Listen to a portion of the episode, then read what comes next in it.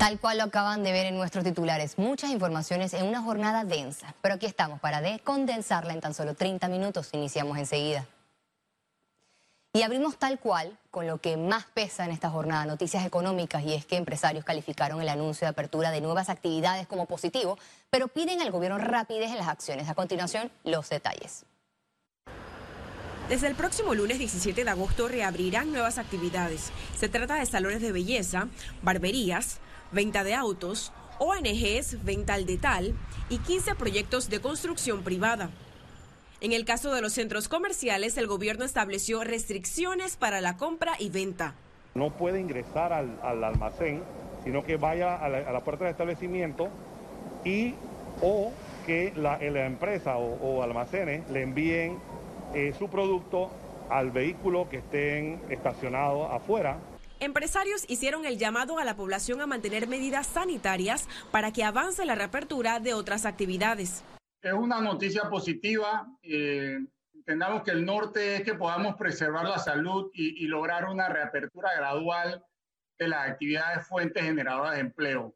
Eh, hoy en día estimamos que hay un porcentaje importante de trabajadores suspendidos que han migrado hacia la informalidad, donde las medidas de bioseguridad no son, no son tan estrictas y el sector privado está comprometido en que eh, enseñarse a esas estrictas medidas de bioseguridad. Es una situación muy compleja donde el 91% de los empresarios de este país, según la última encuesta de Fede Cámaras, está totalmente desalentado, donde más del 40% de las empresas han cerrado parcial o totalmente. O sea, aquí estamos hablando de una situación que se nos va a salir de las manos si no hacemos algo en el muy, muy corto plazo. Mientras que el sector de ventas de autos confía en que la decisión ayudará en la recuperación de empleos y contribución al Producto Interno Bruto del país. Yo creo que es muy importante porque nuestros locales no, son bastante amplios y, realmente no, no, no, no, aglomeramos tantas personas, así que realmente eh, algo positivo creo que para, para el país, porque nosotros somos un contribuyente muy importante eh, a la economía. El sector empresarial pidió rapidez en la toma de decisiones, mientras que el gobierno se comprometió a seguir analizando actividades todos los lunes para continuar el proceso de reapertura. Ciara Morris, Econews. En el caso de los economistas, la expectativa por la apertura de nuevas actividades no fue cumplida.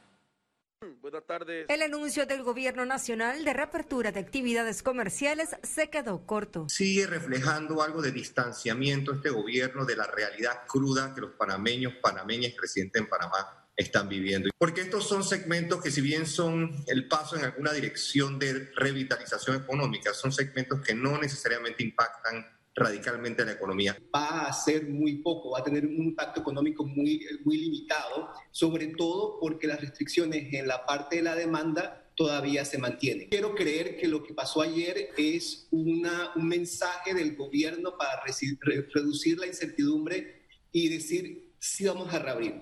esta, apertura va a pasar. La expectativa e incertidumbre se mantiene en el sector de las micro, pequeñas y medianas empresas. Otro, y me preocupa bastante, que se anunciaron préstamos blandos para estos negocios, pero estos préstamos blandos son de 6-9%. Se hablaba en esta encuesta que mencionaba Elisa de que estamos hablando de que el 70% necesita préstamos hasta 25 mil dólares. Con los términos que estamos hablando, esos son 400 dólares al mes que tienes que sacar de alguna parte cuando ya debes meses de cinco meses. O sea, eso realmente, en mi humilde opinión, no va a ayudar. Lo que viene ahora es el enfrentamiento de estos sectores. ¿Cómo hacen para subsistir? Salones de belleza y barbería con la mitad del aforo Todavía no sabemos si arrendamientos para esos salones de belleza hace sentido. No sabemos si hace sentido que los salones de belleza vuelvan a abrir. No por el lado de lo que le dé el permiso el MINSA, sino porque económicamente, financieramente, el arrendamiento a lo mejor los ahoga al tener que atender solo al 50% del aforo. El presidente Laurentino Cortizo señaló que la capacidad hospitalaria está ampliándose para prepararse a la reapertura de más actividades. El ministro de Salud, Luis Francisco Sucre, acudió a la Asamblea Nacional para sustentar el traslado de partida por un monto de 44 millones de balboas. Desde allí señaló que evaluarán el comportamiento ciudadano para la apertura de otras actividades en los próximos días. Vamos a esperar a ver cuál es la conducta de la población y de nuestra eh, de la respuesta epidemiológica que tenemos también durante la semana que viene, unos, unos 15 días más o menos, para estar evaluando lógicamente nuevas decisiones.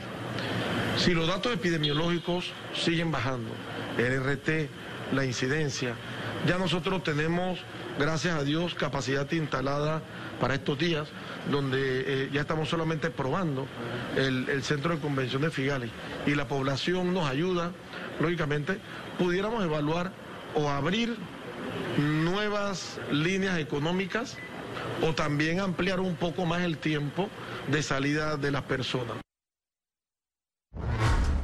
Continuamos con más información. El presidente Laurentino Cortizo espera lograr acuerdos con ejecutivos de la constructora española FCC que permitan culminar a menor costo la ciudad de salud.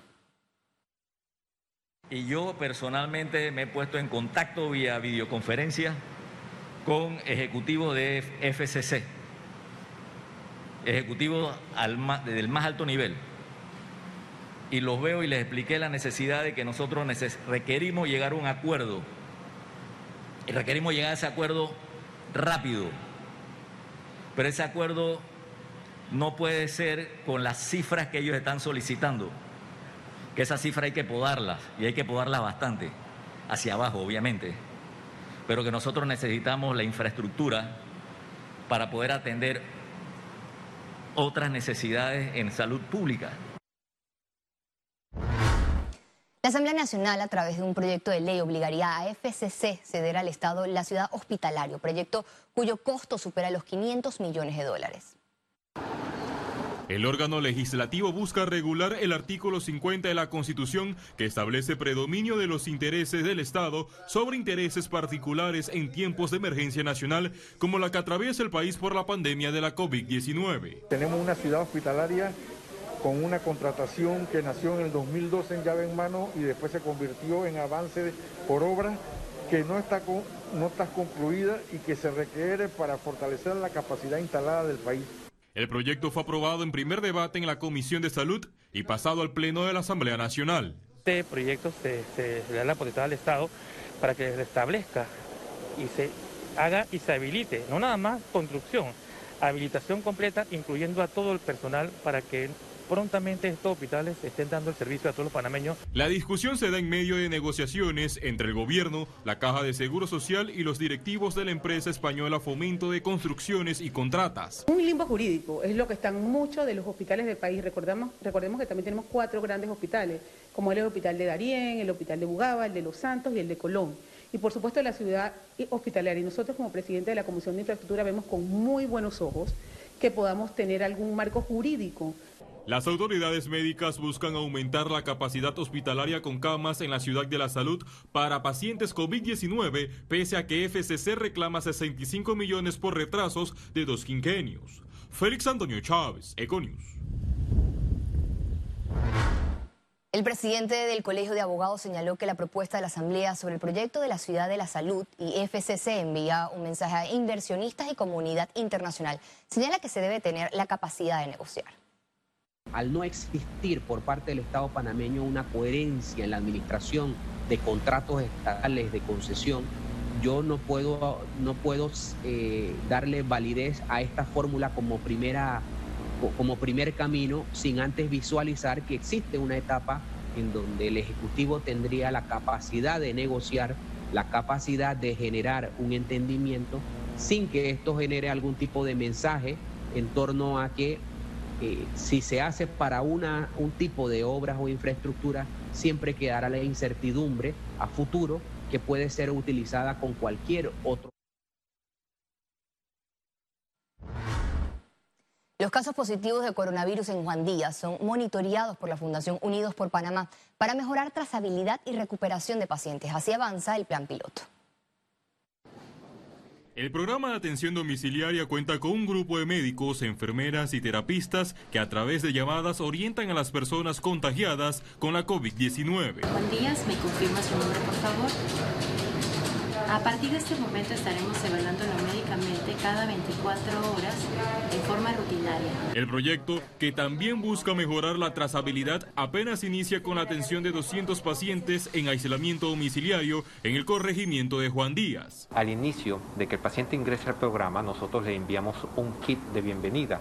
Con ese kit que consiste en un oxímetro, termómetro y mascarillas, eso le permite al paciente poder llevarse el control de la saturación, de la temperatura y de la frecuencia cardíaca.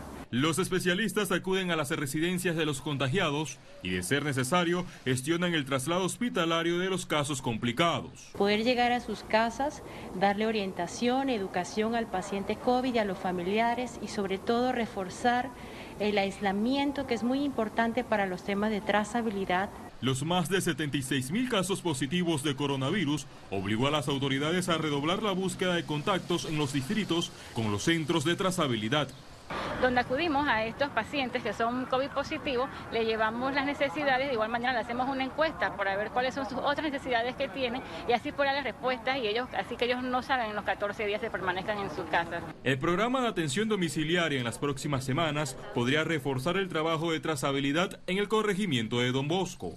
Félix Antonio Chávez, Econius. El MINSA reiteró a las empresas autorizadas para iniciar labores el lunes que deben cumplir con todos los protocolos sanitarios vigentes. Panamá sumó más de 900 contagios nuevos de COVID-19. A continuación, más detalles sobre el balance de este miércoles.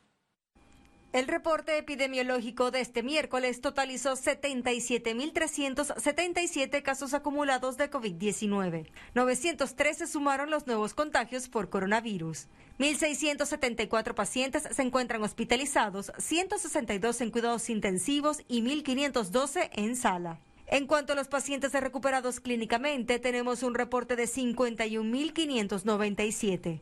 Panamá sumó un total de 1.703 fallecidos, de los cuales 23 se registraron en las últimas 24 horas.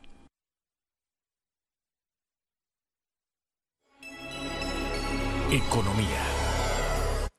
El Gobierno Nacional actualizó el informe de rendición de cuentas sobre el uso de fondos para atender la crisis sanitaria.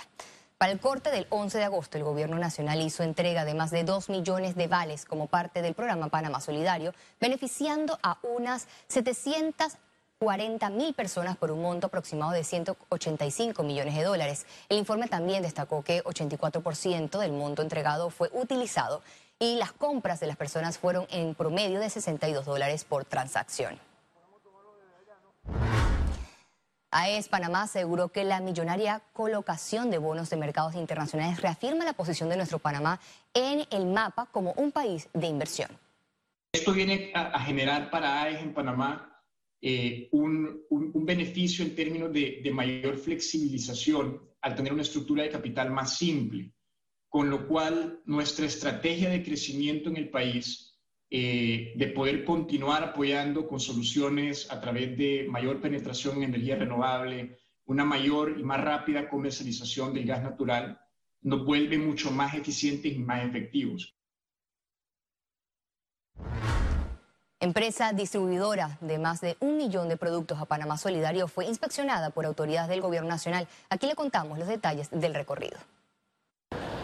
La planta Levapan contribuye con productos alimenticios para el Plan Panamá Solidario. A la fecha suman 1.400.000 productos fortificados para la confección de bolsas.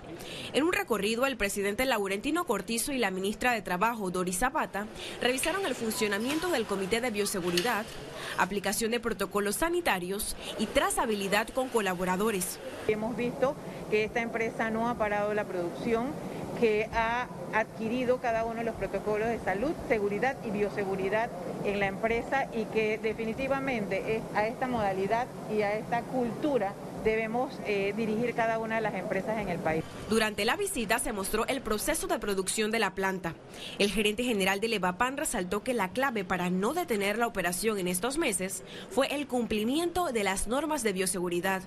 Gracias a Dios, repito, nunca hemos tenido que parar la producción en todos estos meses. Si las empresas, en efecto, tomamos las debidas medidas de seguridad, definitivamente se pueden minimizar los casos de COVID y nos da la tranquilidad a todos, ¿no? En la planta, las autoridades supervisaron la salida de dos camiones cargados de insumos alimenticios con destino al centro de convenciones Atlapa. Ciara Morris, Econews. Unas 100 empresas usuarias del Hub Logístico participarán de la primera rueda de negocios virtual que realizará la Zona Libre de Colón. De un evento que para la Zona Libre de Colón reviste de gran importancia, entendiendo que hoy en día la tecnología y las condiciones sanitarias reinantes hace de que este tipo de evento realizado de una manera virtual sea una fórmula importante para seguir evolucionando, para seguir fomentando lo que es el comercio internacional. Al regreso internacionales y recuerde, si no tiene la oportunidad de vernos en pantalla, puede hacerlo en vivo desde su celular a través de una aplicación destinada a su comodidad. Es Cable Onda Go, solo descárguela y listo, ya venimos.